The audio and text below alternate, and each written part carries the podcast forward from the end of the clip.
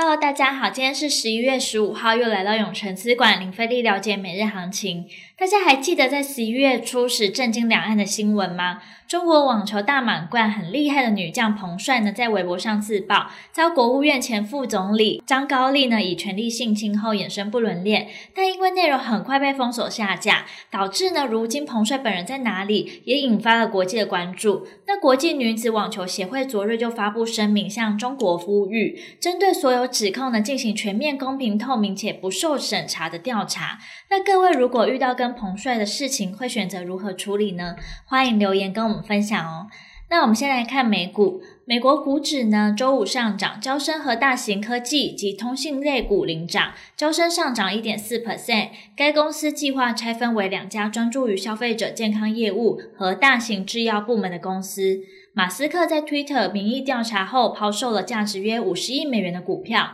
但随后呢，又出售了价值约七亿美元的公司股票，让特斯拉股价下滑三点五 percent，陷入二十个月以来最糟的一周。而阿里巴巴因双十一购物节销售额增长速度是有史以来最慢，让阿里巴巴集团在美国上市的股票下跌零点八 percent。美股四大指数上涨，道琼上涨一百七十九点零八点，纳斯达克指数上涨了一百五十六点六八点，科技五大天王全面上涨，脸书涨四点零一 percent，Google 涨了两 percent。接下来看台股。今日由电子股领军走强，资金重回电子族群。台积电涨零点六六 percent，收在六百零八元；联电涨一点二八 percent，收在六十三点四元；联发科涨了四点二七 percent，收在一千零二十五元；广达涨了三 percent。IC 设计族群创维、延通、安国、华讯等多档个股涨停，光学族群搭上元宇宙题材。亚光、金国光涨停，而货柜三雄股价开高走低，航空双雄今天表现强势，华航涨三 percent，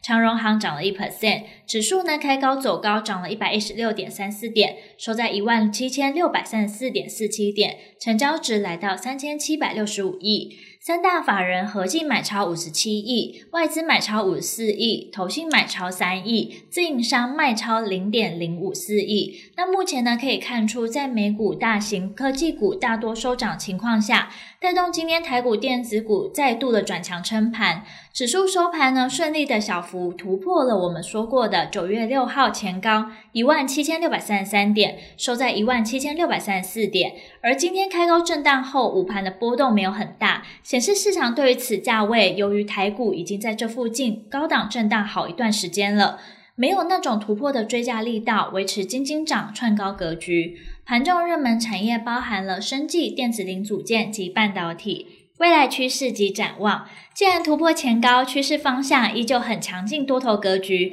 操作上就要持续拉回找买点。积极操作者当然可以针对强势族群短多操作。但同时就要注意加权指数技术面是否出现短线的假突破而拉回，毕竟呢，目前只是小幅度的突破前高，还是需要留意后续市场追加意愿。我们预期呢，台股还是会以来回震荡创高的模式继续向上走。听到这边，相信大家已经在了解完国际跟台股状况后，更希望知道怎么对自己的投资获利有帮助。记得稍后六点，我们永诚资管江太一分析师会详尽针对盘中热门族群解析，包括二六一零华航、三零三五智源、三零三七汉磊、二四零一羚羊，敬请期待。今天永诚资管零费力了解每日行情就到这边结束，祝大家可以操盘顺利。喜欢我们可以订阅，按下小铃铛。想更了解我们永诚资产管理处，欢迎到我们粉专及我们官网。那我们明天见喽，记得准时收看我们永诚资产管理处等你。